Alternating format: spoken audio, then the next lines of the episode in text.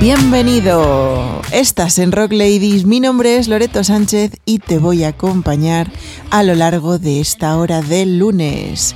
Como siempre, antes de empezar, voy a saludar a mi maravilloso compañero. Hola Juan. ¿Qué pasa? ¿Qué ha pasado? ¿Qué ha pasado? No sé, que nos han dejado tirados. Nos han dejado solos. Joder, no sé qué, no sé qué habré hecho. Supongo que meterme tanto con Soraya y con Blanca. Claro, tío, es que mm, esas cosas pasan factura y mira ahora. ¿A qué hora qué hacemos tú y yo aquí solos? Bueno, si se creen que se van a librar, me voy a seguir metiendo con ellas. Además, como no me escuchan, pues es más fácil a las espaldas. Pero igual han muerto o algo. No, hombre, que- ¿cómo van a morir? Si Soraya tiene 18 años, Blanca igual ya está en edad, pero, pero Soraya todavía le queda, ¿sabes? y lo que te queda a ti es las redes sociales tú solo que igual. las tengo que hacer yo.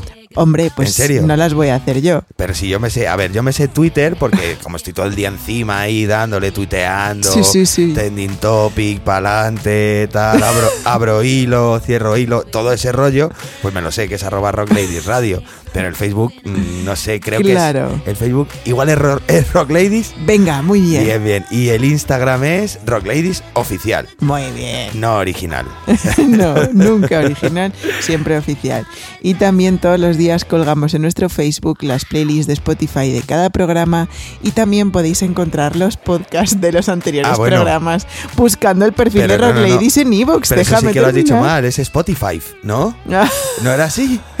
Ya pensaba que Hola sí. amigos, soy el Gran Wyoming. Este es un saludo para todos aquellos que escuchan Rock Ladies y también para los que lo hacen, que al final son todos hijos de Dios.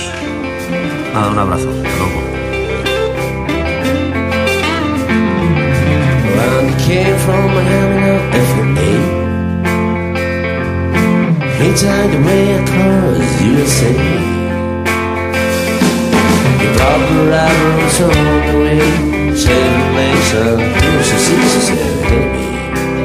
take a walk on the wild side. Take a walk on the wild side.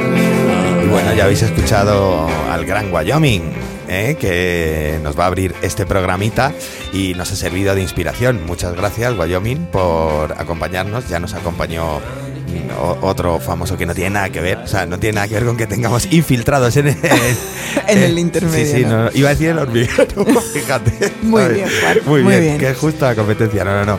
Sí, tenemos algún infiltrado por ahí eh, en el intermedio. que no, que es que Wyoming y Dani Mateo son fans. Son, no, son súper colegas. O sea, Claro. from the heart. Claro. From the- sobre todo nuestros, de Blanca y Soraya no. que no, que tenemos ahí a Arturito, un saludito para él. Y bueno, eh, nos ha servido de inspiración. Lo que estamos escuchando aquí por debajo es precisamente la banda que tiene el Gran Wyoming. El Gran Wyoming y Los Insolventes. Que bueno, se dedican funda- fundamentalmente. Los Insolventes creo que sí que tienen eh, algunos temas propios y tal. Pero ellos se dedican sobre todo a hacer versiones, ¿no? Entonces, bueno, es muy rollo Rock Lady, pues nosotros no, no ponemos nuestros temas propios, ¿no? No, no, no. Que ya haremos alguno, alguno yo que sé, la trufa aullando o algo, ya, ya haremos, ya haremos, ¿no? No lo veo, no lo veo. Sí, como Willard iba a montar una discográfica, pues igual nos saca, ¿sabes? Bueno, el caso, la inspiración de Wyoming y los insolventes nos ha servido para lo siguiente. Bien sabemos que Wyoming viruta maneja. Hombre, ¿sabes? un poquito Desde sí, luego. Pero los insolventes no se llamarían así si, si no, me imagino que pasaría en algún momento chungo. Alguno tendrían. El caso es que, bueno, eh, como ellos habrán tenido algún momento chungo, queremos demostrarles que muchos de los grandes han tenido momentos bastante chungos. Económicamente hablando. Claro, y de otras índoles, pero nos vamos a centrar en los momentos económicos. Y que bueno, como decía, no me acuerdo, aquel eh, Bill Gates o alguno de estos decía que para llegar a ser rico tenías que arruinarte varias veces. Oye, pues vamos fenomenal, entonces. Nosotros, o sea, yo voy, yo todas las de ruina ya las tengo, ¿sabes? Todas esas. Así que, eh, bueno, a ver si aparecen las de no ruina. Y eh, bueno, pues vamos a ver unos cuantos artistas que eh, tuvieron que sufrir las vacas flacas. Pues vamos a comenzar con uno de los arruinados de esta noche, que es Midlove. Bueno, arruinados, exarruinados. Sí, bueno, yo- ex arruinados, pero lo que vamos a contar es cuando estaban arruinados. eso es. Vale, pues el conocido cantante de la histórica banda setentera publicó en el año 77 el famosísimo álbum Bat Out of Hell, que ha sido uno de los mayores superventas de la historia de la música. Sin embargo, se relajó un poco y tardó cuatro años en sacar otro disco que encima fue un fiasco mm, terrible. Las ventas quedaron súper lejos de ese primer exitazo que, tuvo. Claro, yo creo que se confió bastante. Además, en esos años, eh, ya mediados finales de los 70, su música encajaba muy bien, pero es que luego se metió en los años 80 y Claro. ya había cambiado mucho, mucho el paradigma. Se relajaría, eh, diría, bueno, con esto puedo vivir un buen rato, pero claro, puedo vivir un buen rato si sacas otro pepino, macho. Claro, y es que encima esto le hizo contraer una deuda de 1,6 millones de dólares que le llevó directamente a la quiebra en el año 83. Eso sí, en el año 93 la carrera repuntó inesperadamente con el Bat Out of Hell, que me cuesta a mí decir este puto título, sí, sí. Bat Out of Hell 2, que contenía el single I Do Anything for Claro, Love. en, en directo, ¿no? Que además me parece muy curioso que sí, porque creo que el tema es en directo. Eh, me parece muy curioso que repuntara con un tema que, que salía en, en directo mm, precisamente, ¿no? Pero, pero bueno, qué casualidad que lo peta con ese disco y con la parte 2, que le cuesta mucho tiempo sacarlo. sí, cuatro discos después. Me resulta un poco como, como un amuleto, ¿no? Sí, sí, que encima, Sí. de hecho luego saca un tercero, que yo creo Sí. que es que el pobre ya se quedó ahí fichado, dijo voy yo... a sacar todos iguales. de aquí no me muevo, que esto va a ser el único éxito que, que hemos tenido. Bueno, pues vamos a escuchar un temita, bueno, el temita que le, le devolvió otra vez a la escena y dejó de pasar hambre, que bueno, que creo que Midlove no ha pasado hambre nunca, no sé si lo habéis visto. Por eso el nombre. ahí, exacto, ahí lo tenéis. I would do anything for love, Midlove en Rock Lady.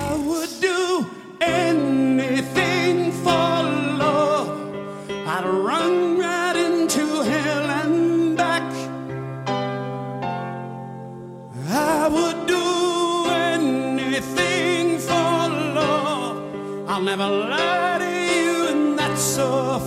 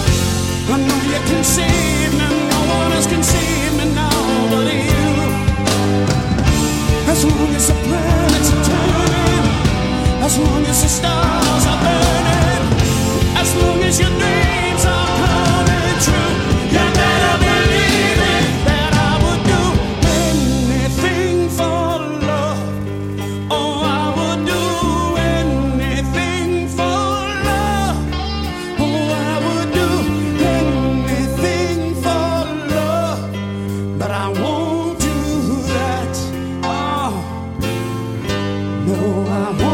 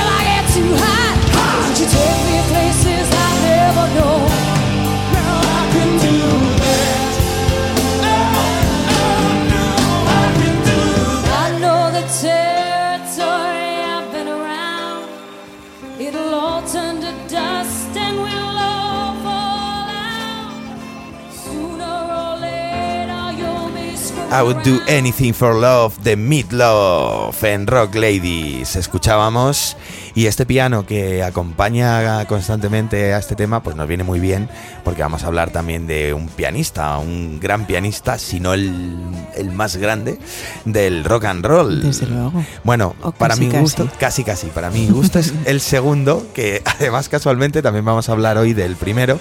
O sea que debe ser que el piano está maldito, ¿eh? Que, Sí, sí, y qué hilado, ¿eh? Sí, que hilado está todo. está- pero eso, que los del piano no, no sé, acaban en bancarrota muchos. Bueno, ojo, y con los de la guitarra también, ¿eh? Bueno, a que hubieran elegido la guitarra les hubiera ido mejor, yo creo. ¿No? Los de la guitarra también, menos. Bueno, Bueno, ahora lo vamos a ver unos cuantos. Pero este es de piano o no es de piano. Este es de piano, este es de piano. Hablamos de Billy Joel, Sí. que hace poquito cumplió 70 años, además. Pues oye, mira, desde aquí le felicitamos unos días más tarde, al estilo Rock Ladies. Como siempre, ya Esto es así. Sí, sí, yo estoy por felicitar el, el cuarto cumpleaños de alguien, ¿sabes? De Billy Joel. Pues venga, ese también te lo felicitamos. Nos vale. Pues como tú dices, estamos ante uno de los grandes cantautores de todos los tiempos, ganador de seis Grammys, incluyendo el Grammy Leyenda por su contribución a la música, que de esto hay muy poquitos, ¿eh? Se le puede incluso comparar a artistas como Frank Sinatra, ¿no? A, ese nivel de repercusión. Pero una carrera tan larga y tan prolífica, en algún momentito tenía que tener algún traspiés.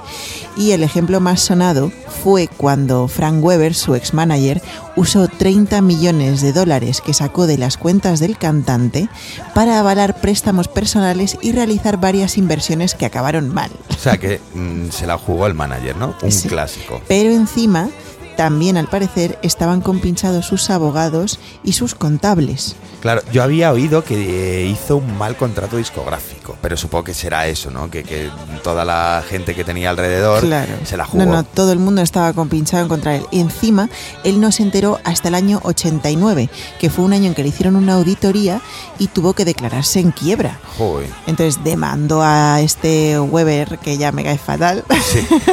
El manager de los Weber, ¿no? Exacto. Sí. Pues le demandó por fraude y apropiación indebida.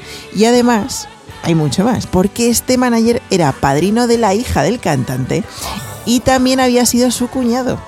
Y bueno, el caso afectó tanto al artista que en su disco River of Dreams del 93 dedicó varias canciones al asunto. Claro. Pero no vamos a Te digo- poner yo te digo, no, no vamos a poner ninguna. Te digo una cosa, eh, Billy Joel era del Bronx. O sea, o sea, yo, poca broma, ¿eh? No sé qué pasaría con el manager, pero ya puede tener cuidado. Igual no está. Eh, hay una historia muy bonita. Eh, al parecer, cuando él entró en bancarrota, eh, tuvo que dedicarse eh, a tocar el piano en un bar en Los Ángeles durante mucho tiempo. Era un sitio, según él comenta, eh, estaba muy bien porque le daban bebida gratis y le tenían con un contrato fijo, ¿no? Y él estuvo mucho tiempo, eso, pues comiendo caca. Después de haber llegado a lo más alto, pues otra vez de pianista de bar. Y de ahí vienen muchas de las ideas de ese disco que dices tú y uno de sus grandes éxitos que le hizo repuntar, que es Piano, Piano Man, creo que es. bueno. Sí, así que una historia con final muy feliz. Pero no vamos a escuchar ni Piano Man, ni Mm, No, las no. de este disco, ni Mm, nada. No, porque somos en Rock Ladies, somos Rock Ladies, somos muy rockeros y vamos a poner algo Más animadillo. Más animadillo, ¿no? Que es una canción que además conocerá todo el mundo. Uptown Girl, ahí la tenéis, de Billy Joel en Rock Ladies.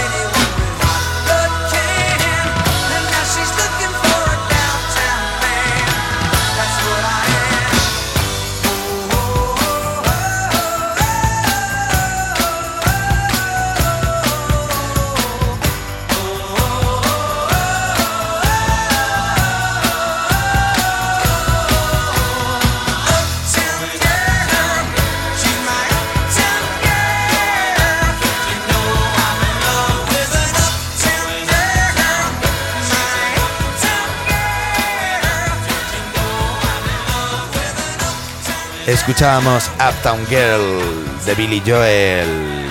Y no solo los, los pianistas y los que utilizan arreglos de piano fundamentales para sus canciones se arruinan, porque estos eran muy cañeros. Esto un piano. No, no lo Nada, nada, no, ni eléctrico. No, no. Ni de esos de los 80 de- del piano ese que se lleva colgado como una guitarra. vamos a hablar de Twisted Sister, más bien de su cantante Dee Snyder. Que bueno, pues eh, la banda alcanzó la fama en los años 80. Hombre, no iba a ser en el 2014, claro. o sea, Pues oye, pues una banda ¿por qué así. no? ¿Por qué no? eran Esos pelos hair metal, claro. Esos, esos o en el paleolítico o en los 80. Bueno, yo podría pasar perfectamente. Sí, por paleolítica sí. Ah. Sí. Bueno, pues se, desintegra- se desintegraron a finales de esta época más o menos y acabaron también así con su fuente económica, llevándole a irse al garete económicamente. Eso más o menos ya para la década de los 90. Sin embargo, años más tarde, Snyder log- logró salir adelante al escribir canciones para artistas como Celine Dion.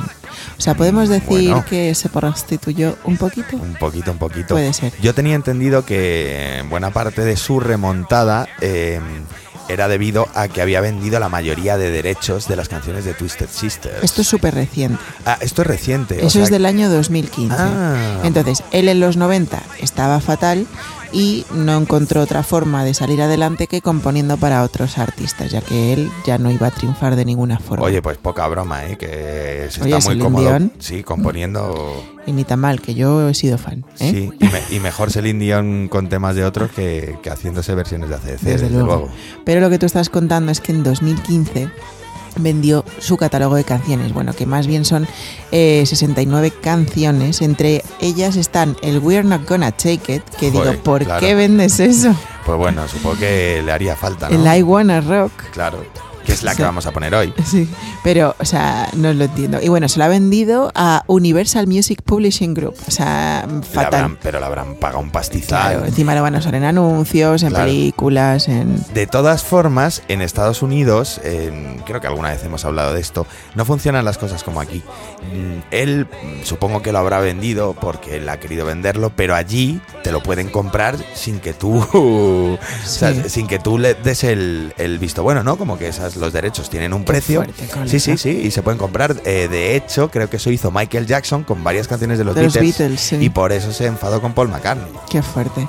Pues de hecho, él dijo que cuando estaba tan arruinado en los años 90, quiso vender sus canciones, pero que ya nadie le gustaba eso. Que no se Encima, las lo- eh, claro, decían en los 90, tal, decían que casi que la palabra metal estaba Ya, ya, prohibida. estaba muy denostada, claro. Entonces, claro. él intentaba vender algo y dice ahora, menos mal, dice, porque la millonada que me han dado ahora, dice, en ese momento me habrían dado dos duros mal Claro, pagados. claro, no, no, no, y es que ahora mismo son himnos las canciones de Twisted Sister, ¿no? Eh, sobre todo, pues bueno, el We're Not Gonna Take It y este I Wanna Rock, que vamos a poner ahora mismo para todos vosotros en Rock Lady.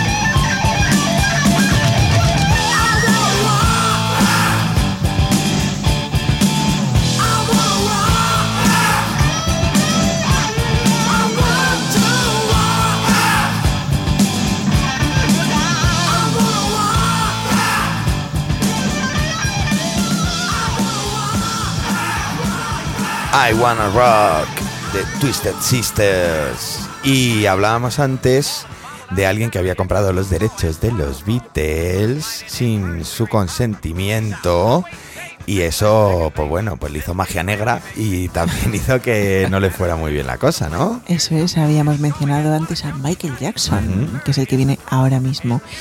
Tú fíjate lo que son las cosas de la vida, una persona que llega a generar ganancias de más de 100 millones de dólares en los años 90. Claro, pues yo creo que sería de, lo- o sea, de los que más dinero han generado, ¿no? Desde el luego. disco más vendido de la historia, el BAT se quedaría bastante cerquita, encima los derechos de las canciones de los Beatles se pudo permitir el lujo de comprarlas, o sea, ¿cómo se pudo arruinar ese hombre? ¿En Pues- qué se lo gastó? Fíjate, antes de su muerte en 2009 sus deudas ascendían a más de 500 millones de dólares. Claro. O sea, es que es una burrada.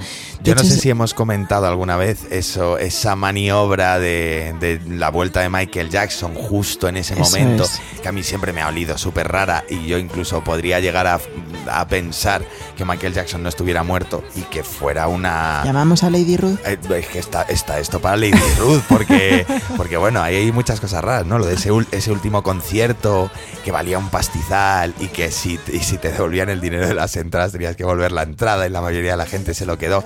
Todas esas cosas me han olido siempre muy raro y además, claro, es que eh, a título póstumo remontó esa bancarrota, ¿no? Parece Sí, ser. sí, porque fíjate que años después ha generado ya más de 700 millones gracias a todo el trabajo póstumo. O sea, se ha montado hasta un circo de Michael Jackson, he visto. Un circo sí, de sí, yo, no me quiero imaginar cómo puede ser eso. Bueno, muy parecido a verle a él en persona, también te digo. Pero, pero sí, sí, fíjate, o sea, tanto dinero generado en vida, luego morir arruinado y después remontar muerto. Es que Claro, igual. eh, es que por eso te lo digo. La gente dirá, pero ¿cómo va a estar vivo? ¡Qué tontería!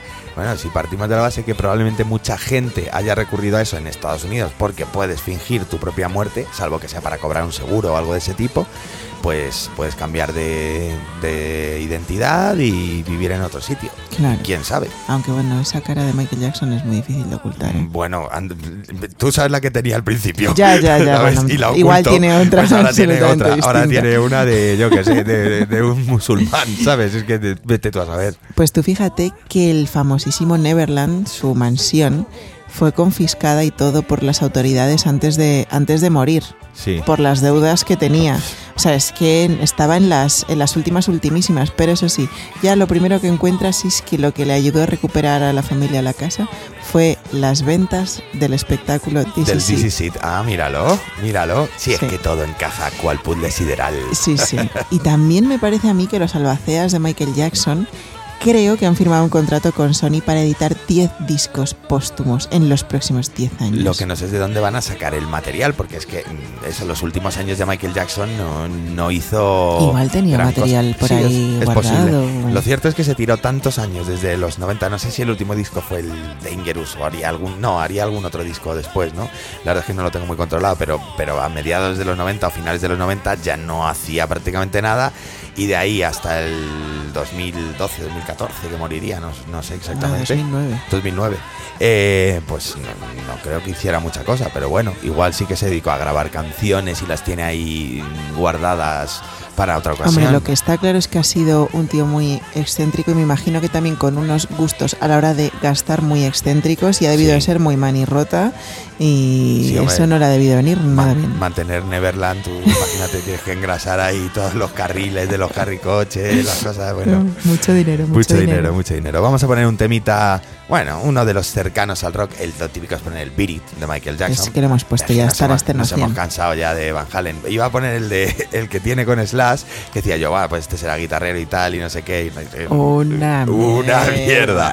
Pero sí que tiene, que recuerdo yo, un tema que se me quedó a mí muy grabado de chiquitico, que era el Dirty Diana, y que me parece un tema en el fondo bastante, bastante heavyata. Pues vamos a hacer. Vamos a escucharlo. Ahí tenéis Dirty Diana de Michael Jackson en Rock Ladies.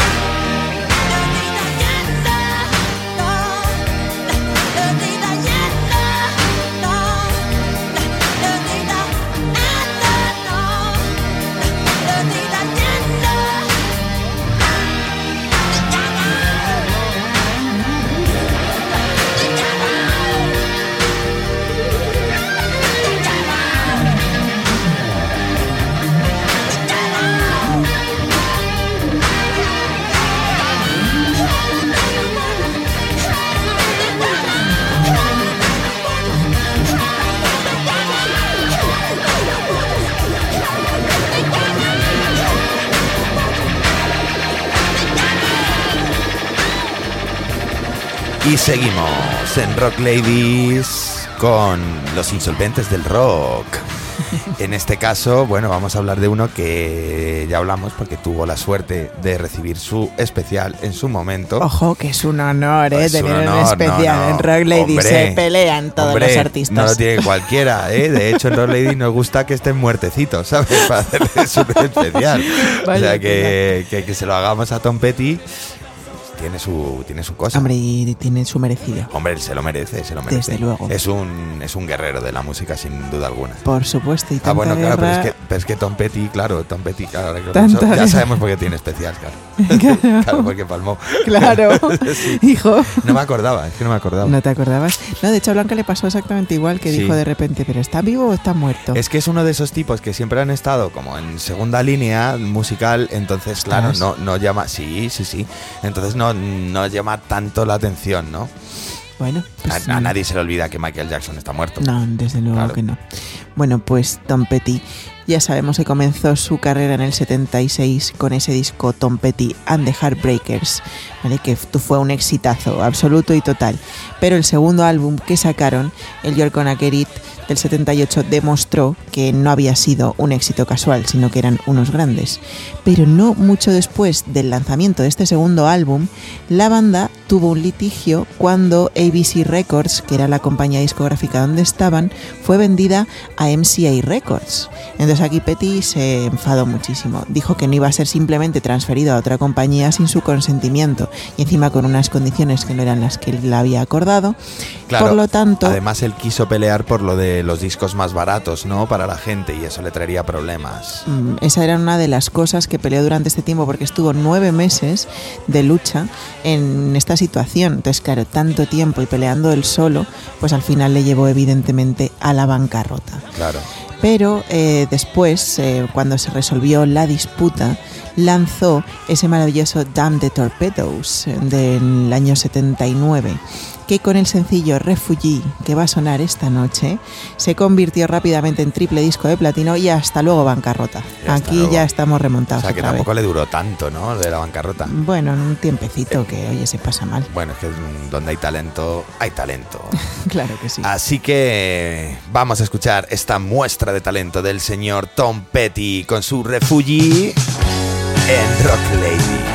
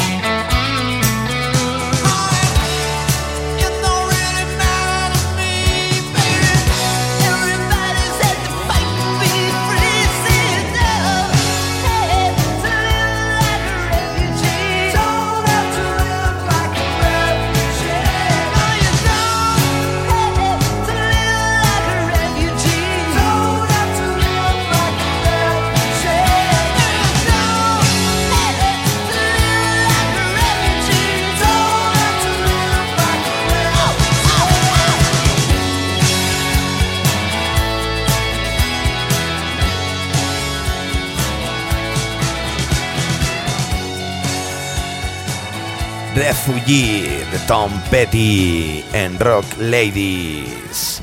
Y vamos a continuar con, pues con lo mismo, un poquito, ¿no? Con otra banda, particularmente creo que es el batería, ¿no? Uno de los fundadores, Eso es. el que entró en bancarrota. Aunque el resto cojeaban de la misma pata, ¿eh? Ojo, cuidado, ¿eh? Ojo, cuidado, ojo, cuidado. Vamos a contarlo y ahora lo veremos. Vamos a empezar hablando del batería, que es Mike Fleetwood, que evidentemente es uno de los fundadores con ese apellido, pues me imagino yo que es que huele, ¿no? Y eh, bueno, con un álbum tan vendido como el famoso Rumors, que se lanzaron en el año 77, todos podríamos haber creído que los royalties le deberían haber alcanzado para vivir holgadamente ya de por vida. Pues no. Pues no. Su personalidad manirrota, especialmente en lo que a inversiones inmobiliarias se refiere y a alguna sustancia estupefaciente, eh, fue más fuerte que, que todo el dinero que, que tenía. Porque, hecho, según sus cálculos, hasta el año 1984, eh, que fue el año en que se declaró en, en quiebra, se gastó en drogas 8 millones de dólares. 8 millones. Sí, y le costó casi 10 años volver a reponer eh, su situación financiera, o sea, mucho, mucho. Parece ser que lo que decíamos, que le daban todos los de Sí. Fleetwood Mac, bueno, también eran unos años malísimos, ¿no? Finales de los finales de los Los 70, 70, sí. era la época de la cocaína, ¿no? Puramente en Estados Unidos.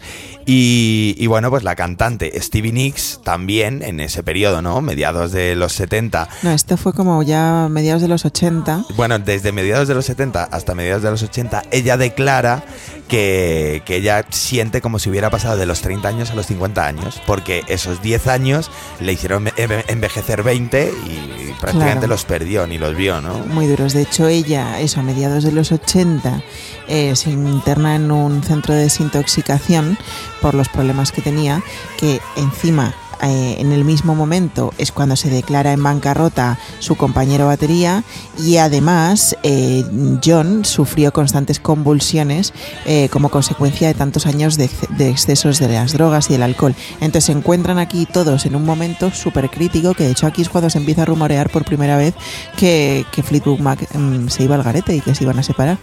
Pero no, se separaron 10 años después, pero luego volvieron. Sí, tengo aquí una historia bastante curiosa, A ver. ¿se puede contar o no se puede? No, no, pero Pues bueno, pero la voy a contar, ¿vale? La voy a contar. Pero cuenta la versión light. Vale, la versión light es que Stevie Nicks tenía una asistente o un asistente que se dedicaba a introducirle la cocaína a ella en- antes de los conciertos. ¿Por dónde? Por el orto. No me lo puedo sí, creer. sí, que la absorbía con una pajita y que se la, se la suministraba por ahí, por el Oye, recto. pues entonces eh, Rod Stewart no, no era el primero que No, no, había hecho esto. Debe ser que, que, bueno, que había costumbre, ¿no? En, en esa época. Madre mía. Bueno, sea como fuere, los temas que nos ha dejado Fleetwood Mac son una maravilla. Por ejemplo, este The Chain que tenéis todos vosotros, cortesía de Rock Lake.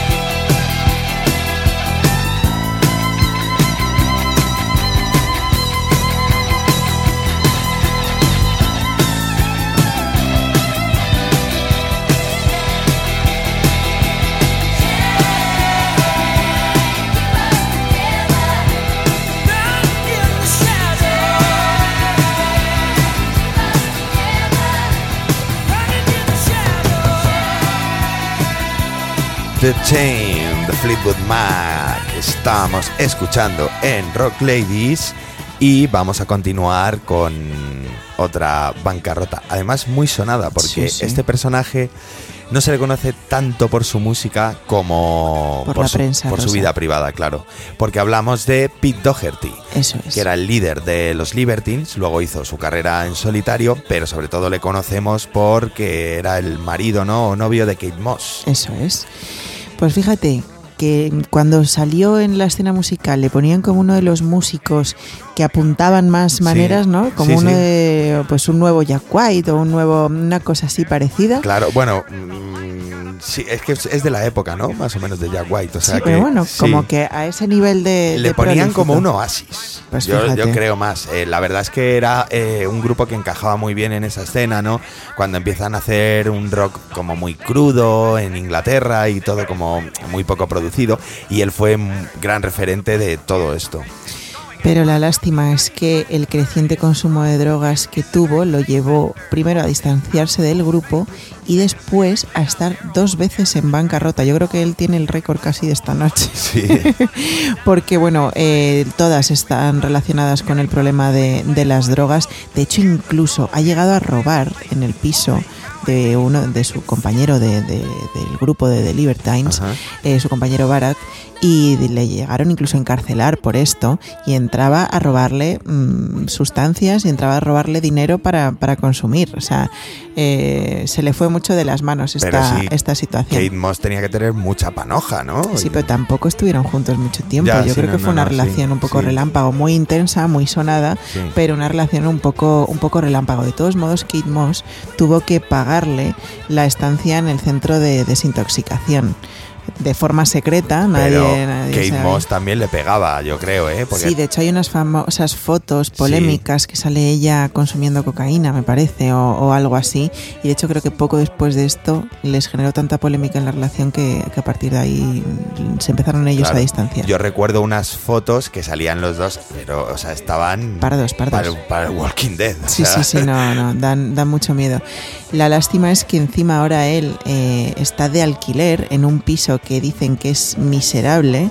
¿En serio? Sí, sí, sí, sí, o sea, terrible. O sea, está, está ahora viviendo su segunda bancarrota. Sí, bueno, es que esto no sé de qué año es 2015 me parece, por ahí igual ahora ha remontado un poco, pero las últimas noticias así muy sonadas de su situación económica es que estaba él en un apartamento miserable dando conciertos por cualquier cantidad de dinero que le ofrecieran, pero bueno, se ha montado un grupo que se llama Baby Shameless que al parecer eh, ha recaudado 1.400.000 euros en uno de sus conciertos. Pero Bueno. lo malo es que tiene tal deuda que todo se va a pagar impuestos, a pagar... o sea que la Bueno. situación que tiene este hombre va a ser muy difícil de remontar. Le deseamos que remonte y que no remonte por la prensa rosa como, como en aquella ocasión, Sino por suerte. sino que sea por su música. Vamos a recordar sus buenos tiempos con The Libertines. Ahí tenéis Can't Stand Me Now en Rock Ladies.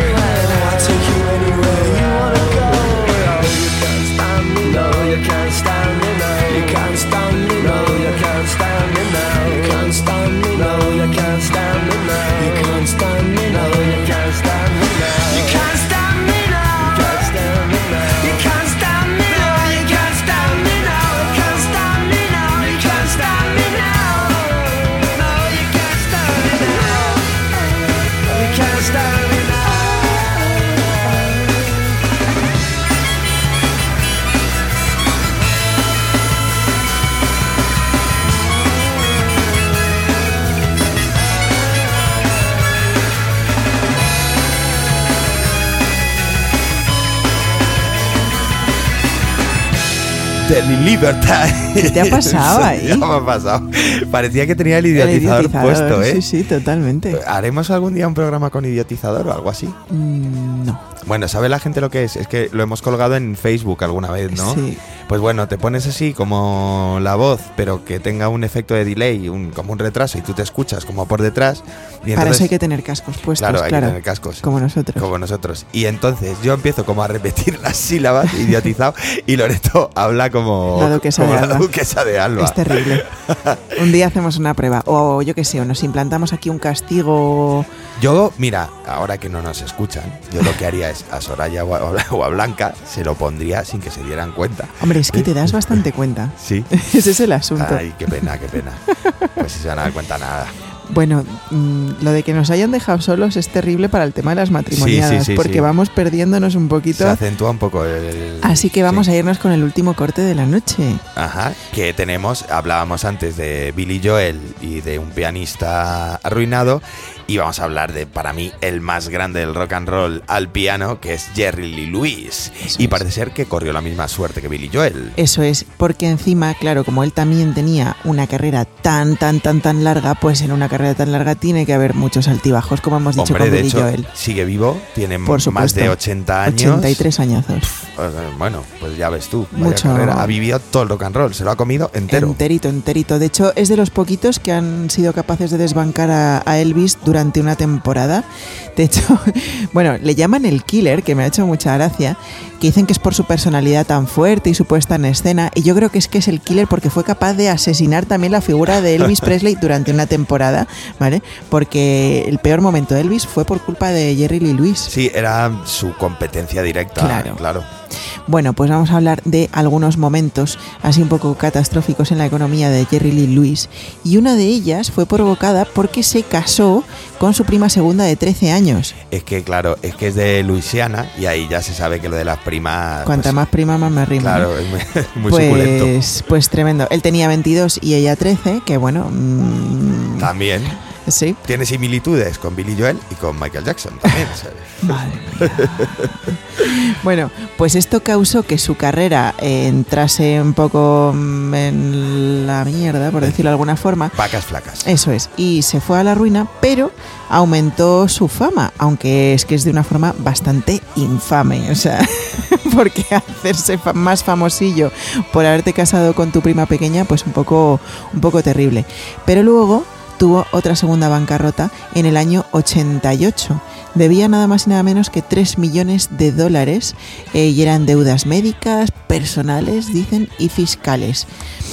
Mucho dinero veo yo ahí Mucho dinero, ¿eh? Para el fisco. pero se pudo remontar una vez más, porque de hecho lo hemos visto otra vez en lo alto muchas veces, y lo que más le ayudó fue en el año 2006 un CD de duetos que lanzó que se llama Last Man Standing, y de hecho fue su disco más vendido hasta, hasta ese momento, y a partir de ahí, pues hombre, ya remontó Ya todo lo que arriba. le quedaba, sí. Bueno, una de las últimas noticias que hemos tenido de él es que le dio un derrame cerebral. Sí, eso así sí. que, bueno, ya no estará para los escenarios. Yo creo que de hecho ya lo había dejado hacía un es tiempecito. posible. Sí, es que claro, con esa edad y con la caña que le daba al piano, pues ya ves tú. Para demostrar la caña que le ha dado siempre, vamos a poner su gran clásico, Great Balls of Fire. Un temazo para cerrar hoy.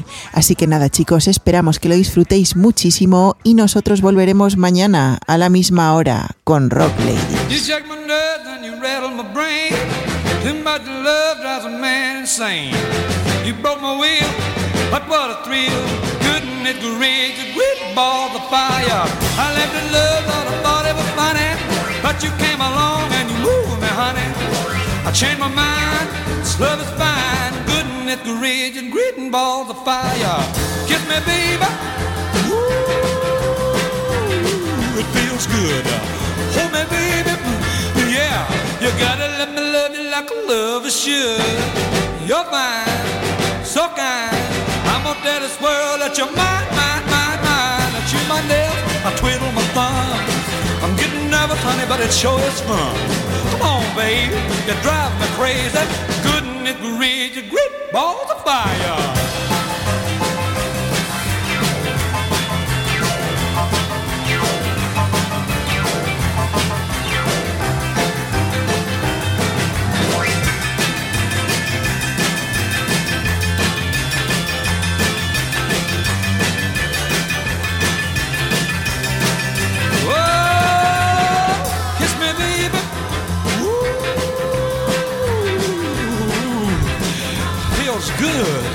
Yeah. Let me love you like a lover should. You're fine, so kind. I'm gonna tell this world that you're mine, mine, mine, mine. I chew my nails, Lord, I twiddle my thumb. I'm real nervous, but it sure is fun. Come on, baby, you're driving me crazy. Couldn't it reach great balls of fire?